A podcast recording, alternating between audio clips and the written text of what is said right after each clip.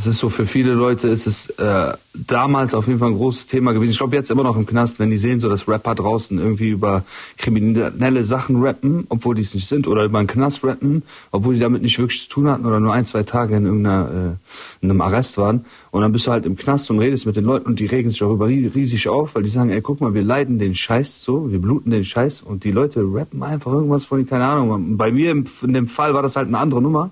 Bei mir in dem Fall war es eher andersrum, dass ich da reingekommen bin und gesagt habe, halt du mal dein Maul bitte.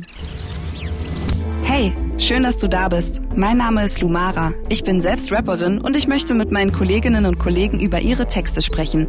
Viele meinen ja immer noch, dass es in Raptexten nur um Drogen oder nur gegen Frauen oder Homosexuelle geht. Und deswegen lasse ich mir alle zwei Wochen erklären, wie ihre Zahlen wirklich gemeint sind. Hier wird niemand in eine Schublade gesteckt und nichts auf die Goldwaage gelegt. Und wie sagt man so schön? Wenn Vorurteile sterben, dann sterben sie ewig.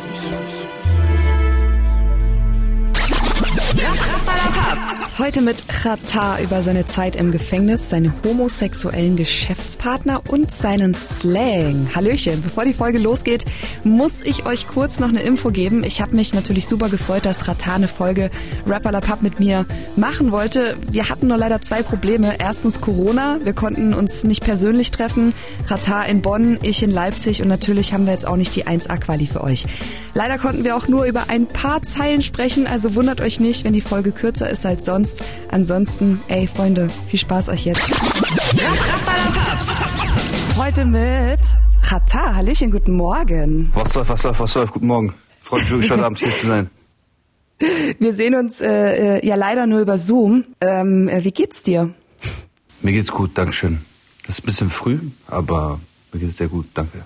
Bist, bist du kein Frühaufsteher? Doch, ich muss immer früh aufstehen, aber äh, ich bin selten so früh schon in Gesprächen. Ich bin eine Lerche. Ich stehe sehr, sehr gern früh auf. Also ich kann morgens, morgens habe ich die beste Energie. Rata, ähm, kannst du dich noch ein bisschen an mich erinnern? Du kommst mir sehr bekannt vor, ja. Wir haben uns vor fünf Jahren bei der Straight Outta Compton Premiere gesehen. Ah. Und äh, ich muss sagen, du hast dich seitdem sehr verändert. Das ist echt krass. Also du siehst richtig, richtig fresh aus. Wie viel hast du abgenommen, wenn Dankeschön. ich fragen darf? Äh, 40 Kilo. Krass. Wie hast ja. du es gemacht? Viel Sport, viel Ernährung, also viel weniger Ernährung, also andere Ernährung auf jeden Fall, ja. Viel Köfte.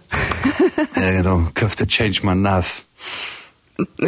Okay, du gut, da pass mal auf. Wir fangen direkt an. Es geht ja heute um deine Texte. Ja. Und ähm, wir fangen direkt an mit deinem Song Ist da. Ja, nice. Frisch aus Knast entlassen, knick ich Rekorde. Deutschland tickt für mich Gorbel. Frisch aus Knast entlassen, knick ich Rekorde. Ist da. Deutschland tickt für mich Gorbild. Ist da. Ich muss ja sagen, ich habe ja, ich bin ja, ich bin ja ein Mädchen und ich habe noch nie was mit so Gefängnis zu tun gehabt. Das einzige, was ich mal mit mit ja mit Knast zu tun gehabt habe, war, äh, dass ich einen Kumpel eine Kaution bezahlt habe Ne, also der ähm, hat irgendwie geklaut und dann äh, hat er gesagt, ja scheiße und mit, mit seiner Tochter und ich habe ihn halt rausgeholt und das war das aller einzige Mal, dass ich irgendwie mal bei der Polizei saß und jemanden irgendwie geholfen habe. Ich kann mir vorstellen, dass es ziemlich äh, ziemlich krass ist, wenn man wenn man wenn man so lange im ähm, Knast sitzt, wie du bist fünf mhm. Jahre gesessen, ne? Ja. Insgesamt.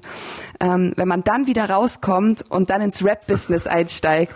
Du bist auch lustig. Also es gibt Wie Leute, die sagen, ich habe noch nie was mit Knast zu tun gehabt. Das Einzige, was ich hier mit Knast zu tun hatte, ist, dass ich mal einen Film gesehen habe oder so. Aber du sagst, ich habe einen Freund aus dem Knast geholt auf Kaution. Das ist ja nicht wenig. Also da weiß ja schon so ein bisschen der Vibe, oder? Ja, aber ich selbst, ich selbst war halt nie irgendwie äh, verwickelt ja. in irgendwas oder ich, also meine Weste ist ja, weiß. Ja, Gott sei Dank, Gott sei Dank. ja, also ich war fünf Jahre im Knast, so und äh, das ist härter als man denkt ähm, nicht hart von äh, dem, was, was, was man so denkt, wenn man irgendwie Knastfilme guckt, so mit, ja, da kommen Leute, die hauen sich zusammen und so, das gibt's ja auch, aber äh, das ist gar nicht das Harte im Knast, sondern das Harte im Knast ist äh, die Einsamkeit in einer 8 Quadratmeter Zelle, das über Jahre. Das ist das wirklich Harte. Alles andere, sei es körperliche Auseinandersetzungen oder was auch immer, das verkraftet der Mensch viel einfacher als äh, nicht aus einem Raum rauszukommen. Ich glaube auch nicht, dass du es so schwer hattest im Knast, oder? Ja, ich hatte Glück. Ich hatte Glück, dass äh, das Zielpublikum unserer Musik äh, unter anderem auch im Knast ist so. Und äh, mhm. ja, also unsere Leute, Mann, das sind Leute, mit denen ich auch so, die wussten ja, ich bin ein Real G so und äh, es mhm. war wenn dann andersrum. Was ist denn ein Real G? Du musst immer für die Leute erklären, ähm, ähm, äh, die vielleicht sich gar nicht mit Rap auskennen. Ähm, was ist denn ein G? Ja, also äh, im Knast geht's ja, sind ja hauptsächlich Kriminelle, denke ich mal, und äh, davon äh, sind auf jeden Fall auch ähm, äh, viele aus so aus der Straße, aus der man unterwegs ist. Es gibt natürlich auch so andere Arten von Kriminellen. So es gibt irgendwie Pädophile oder Vergewaltiger oder Wirtschafts, äh, also dann sind da irgendwelche ähm, Großindustriellen, die äh, Steuern hinterzogen haben und so. Das ist dann eine andere Nummer. Die haben dann auch keinen Bezug so. Aber die Leute so aus aus dem Viertel so, die man kennt, nicht nur Kennex, auch Deutsche und so, die ähm, äh, für ja für für für, für es ist so für viele Leute ist es äh, damals auf jeden Fall ein großes Thema gewesen. Ich glaube jetzt immer noch im Knast, wenn die sehen, so dass Rapper draußen irgendwie über kriminelle Sachen rappen, obwohl die es nicht sind, oder über einen Knast rappen, obwohl die damit nicht wirklich zu tun hatten oder nur ein, zwei Tage in irgendeiner äh, in einem Arrest waren. Und dann bist du halt im Knast und redest mit den Leuten und die regen sich darüber riesig auf, weil die sagen, ey, guck mal, wir leiden den Scheiß so, wir bluten den Scheiß und die Leute rappen einfach irgendwas von, keine Ahnung. Bei mir in dem Fall war das halt eine andere Nummer. Bei mir in dem Fall war es eher andersrum, dass ich da reingekommen bin und gesagt habe, halt du mal dein Maul bitte, du mal nach da, bitte, mach mal nicht hier so den Hermann. So dieses, im Knast ist eine Sache sehr, sehr interessant für mich gewesen. Und zwar, das ist so die, äh, da hast du alles Wahrheit. Hier draußen ist ja immer sehr viel Bluff hier draußen, ne? Aber im Knast, mhm. dadurch, dass du immer am selben Ort bist und du kannst da nicht weg, du kannst da einfach nicht weg, kannst du keinen Scheiß erzählen, so. Du musst, also jeder erzählt einfach ja. nur das, was stimmt, weil du den anderen am nächsten Tag wieder siehst. Du siehst ihn ja jeden Tag wieder und du weißt genau, wer an welchem Ort ist. So, es gibt diesen einen Hof, wo sich alle treffen und danach ist jeder auf seiner Zelle und es kann nicht mal jemand erzählen, er wäre wegen was anderem im Knast als das, was er ist, weil du hast da deinen dein Inhaftierungszettel und den will auch jeder immer sehen. Das ist so eine Kultur im Knast. So, ey, zeig mir erstmal, was du gemacht hast, bevor wir hier weiterreden, weil nachher bist du ein Pädophiler, dann darfst, dann hat man halt keinen Kontakt so. Und äh, das war auf jeden Fall sehr, sehr interessant im Knast. So, es ist schon mehr Wahrheit. Deswegen gibt es auch viele Leute, die kommen aus dem Knast raus und sagen, boah, Bro, irgendwie will ich wieder zurück in den Knast. Deswegen, das meinen die immer. Weil da alles so echt ist. Es ist sehr echt. Und als du dann rausgekommen bist und, und, und wieder angefangen hast zu rappen, war das dann nicht erstmal so, boah, scheiße, wo, wo fange ich jetzt an? Nee, gar nicht. Also ich hab, äh, ich bin ja so ein Typ, ich weiß nicht, wie man sowas nennt, aber Weißt du, es gibt doch diese Sprüche, tu mich in den Wald und so ein Scheiß und ich komme zurück, keine Ahnung, mit zwei Fuchs, Fuchsschälen, Scheiß so. Ne, äh, ich, äh, hab, ich bin reingekommen, äh, ich bin reingekommen in den Knast und habe ab der ersten Sekunde daran gearbeitet, an dem, auf, auf den Tag hinaus gearbeitet, wo ich wieder rauskomme, ohne zu wissen, wann ich hier wieder rauskomme. Das wusste ich ja erst nach ein paar Jahren, dass ich äh, einen Achter kriege und nach fünf rauskommen kann. Äh, das heißt, ich habe die ganze Zeit schon an der Karriere gearbeitet, so. An, also ab im Moment, wo ich reingekommen bin, wusste ich, okay, ich werde nur noch rappen in meinem Leben, ich werde nur noch Mucke machen, ich werde diesen ganzen Straßenscheiß in Ruhe lassen, weil ich habe den Joker offiziell abgegeben, weißt du, und kann nichts mehr machen auf der Straße. Genau, und habe nur noch daran gearbeitet. Also ich habe echt drauf gewartet. An dem Tag, wo ich rausgekommen bin, an dem Tag, wo die mich da rausgelassen haben, hatte ich schon das Gefühl so, ey, das wird jetzt für Deutschrap anders. Das wird sich jetzt ein bisschen ändern alles. Hat sich's ja auch. Ja, genau. Äh, Deutschland tickt für mich Gorbild. Ich habe ewig lang gerätselt, was es damit auf sich hat, bis äh, mir meine Schulzeit wieder äh, eingefallen ist. Wir hatten damals die Löffelchensprache gesprochen. Hier, halafastulufu, belefistulufu und so. Ne? Und da sagt mein Freund mir gestern, ja, aber das heißt doch Gold. Ja, genau. Stimmt das? das? Gold. Ja, genau. ist Gold. Okay, alles klar, gut. Weil da haben wir nämlich noch mehr Wörter in deinen Texten. Wir machen auch weiter mit einem Song von dir, von deinem Album Nummer 415. Das ist auch übrigens eine sehr, sehr schöne Geige in deinem Song interpol.com. Yes. Aus Flaschen statt Köfte vom Grill. Doch wenn ich will, kauf ich ganz Kolbstraße. Mois, warte, ich hab was für dich. Zabingo Bild aus nem Aumann-Gebiss. Sossis aus Flaschen statt Köfte vom Grill. Doch wenn ich will, kauf ich ganz Kolbstraße. Mois, warte, ich hab was für dich. Zap in Bild aus nem Allmann-Gebiss. Köfte, können wir gleich weitermachen. Ähm, du hast einen eigenen Köfte-Laden, Köfte-Restaurant. Ja, genau. Ich, ja. Und äh, äh ja, ja, ja, ja also ich hab, äh, ich hab, es gab dieses Meme über mich, dass ich im Knast irgendwie in einem Interview von Köfte geschwärmt habe, was wirklich ernst gemeint war so. Und äh, äh, das Meme hat eine riesen Runde gemacht und dann dachten wir, komm, wir nutzen das mal äh, und wandeln das zu Marketing, wandeln diese, wandeln diese Viralität zu Marketing, zu einem Produkt, was es noch gar nicht gibt. Und ähm, genau, und haben äh, ein Köfte-Spieß-Restaurant aufgemacht. Es geht speziell um Köfte-Spieß, nicht um nur Köfte, so Köfte-Spieß-Restaurant in Bonn aufgemacht und das ist äh, Gott sei Dank stark durch die Decke gegangen so dass wir ein Franchise äh, draus machen, was jetzt auch schon sehr viele Partner-Deals haben wir in verschiedenen Städten gemacht. Die Eröffnungen fangen so ab März an, unter anderem auch, auch im Ausland. Rata. Ja. Kannst du kochen? Ja, klar. Ich war fünf Jahre im Knast. Habibi, ich kann alles kochen, ja. Aber heißt das nicht eigentlich Habibti? Ja, das heißt Habibti, genau. Habibi kannst wenn du, auch wenn du zu sagen. einer Frau sagst, heißt Habibti und Habibi. Ich habe auch ein bisschen Arabisch gelernt, aber du bist, glaube ich, Iraker, ne? Ja. Du bist kein Nee, ich bin Araber. kein Araber, ich bin Kurde, ja, genau. Aus dem Iran. ja. Ja. Aber du kannst logischerweise aufgrund des äh, Korans natürlich auch ein bisschen Arabisch, ja. denke ich mal, oder? Ja, au- aufgrund, dass ich mit Arabern viel aufgewachsen bin, eher, ja. Oder so, Ja, ja. ja, genau. Okay. Na, gefällt dir, was du hörst? Dann sei kein Frosch und abonnier den Podcast. Du weißt, Reichweite und so. Und jetzt viel Spaß beim Weiterhören. Schön. Wir müssen trotzdem nochmal zurückkommen zu deinem Song. Und zwar sagst du Zapp in Gobild aus einem Almangebiss. Also sind wir wieder bei dieser Löffelchensprache. Äh, Zapp in Gobild heißt Zahngold. ähm, aus einem Almangebiss äh, äh, ist ja schon so ein bisschen ein Diss gegen Deutsche. Nein, warum? Oder? Nein, nein. Nee? Nein, niemals. Niemals Nein. Deutsche. Ich habe Deutsche in der Familie angeheiratet. Also hör auf, sowas zu sagen, sonst habe ich hier Familienstreit. Äh, nein.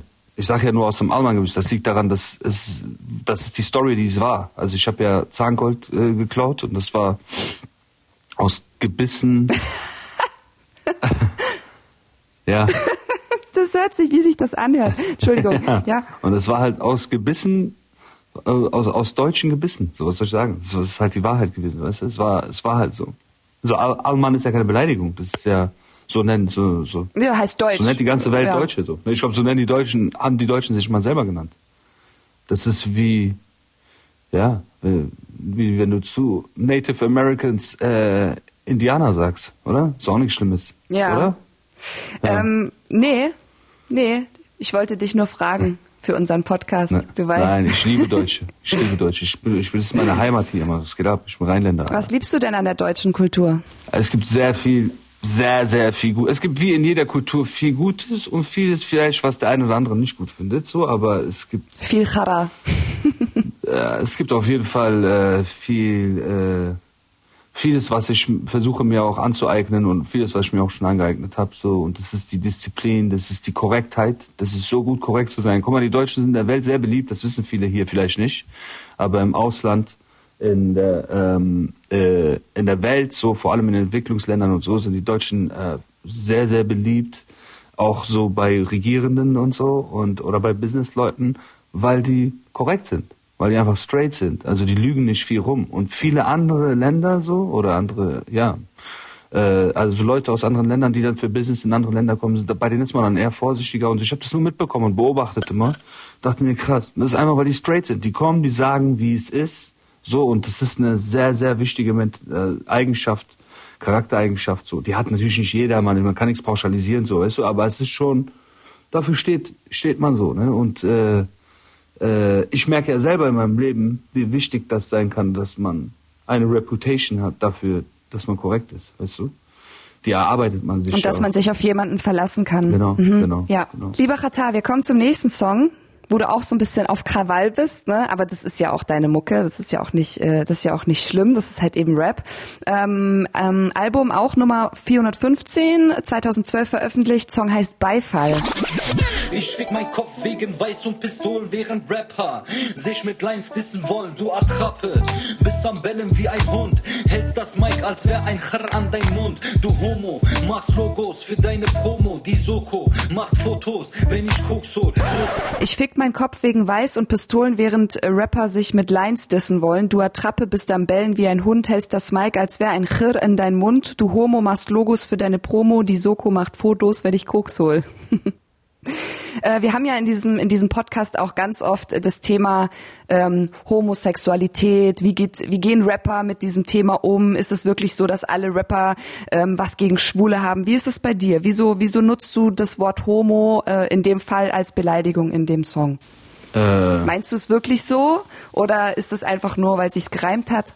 Nein, nein, ich äh, benutze das gar nicht als Beleidigung tatsächlich, sondern äh, es ist eher sowas wie, also äh, ich beleidige den, es ist sowas wie wenn äh, du zu deiner, äh, ja, wenn du in einem Battle, du bist ja Rapperin, zu einer Frau sagst, äh, du äh, siehst aus wie ein Mann, dann äh, glaube ich nicht, dass du äh, Männer damit beleidigen willst, weißt du? Und so muss er das auch ungefähr sehen. Ich habe auch gar nichts gegen Schwule, das weiß auch jeder. Im Gegensatz, im Gegenteil, so wir haben auch Schwule, mit denen wir Geschäfte machen im Business so.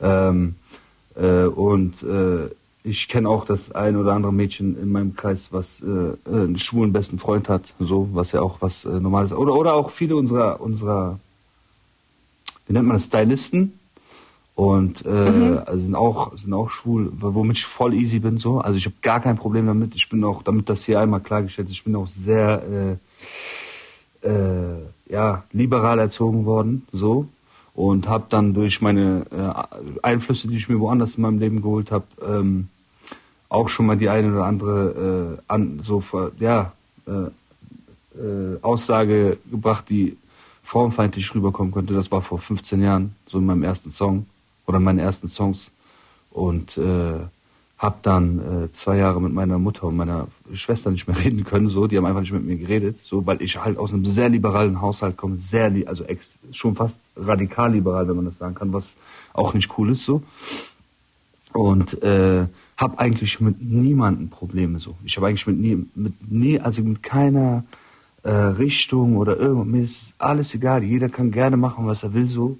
Und auch jeder, mit dem ich zu tun habe, kann gerne machen, was will. Hauptsache, es ist nichts, was anderen schadet so. Weißt du, da bin ich raus, so. Da bin ich raus und ähm, äh, und wenn das auch zu weit gehen würde, dann würde ich mich auch dazwischen stellen, so weißt du. Und auch wenn ein Schwuler angegriffen wird oder äh, jemand wegen seiner Religion angegriffen wird oder wegen was anderem, so, dann äh, stelle ich mich auch dazwischen. Statement. Geile Einstellung, wirklich, richtig gut.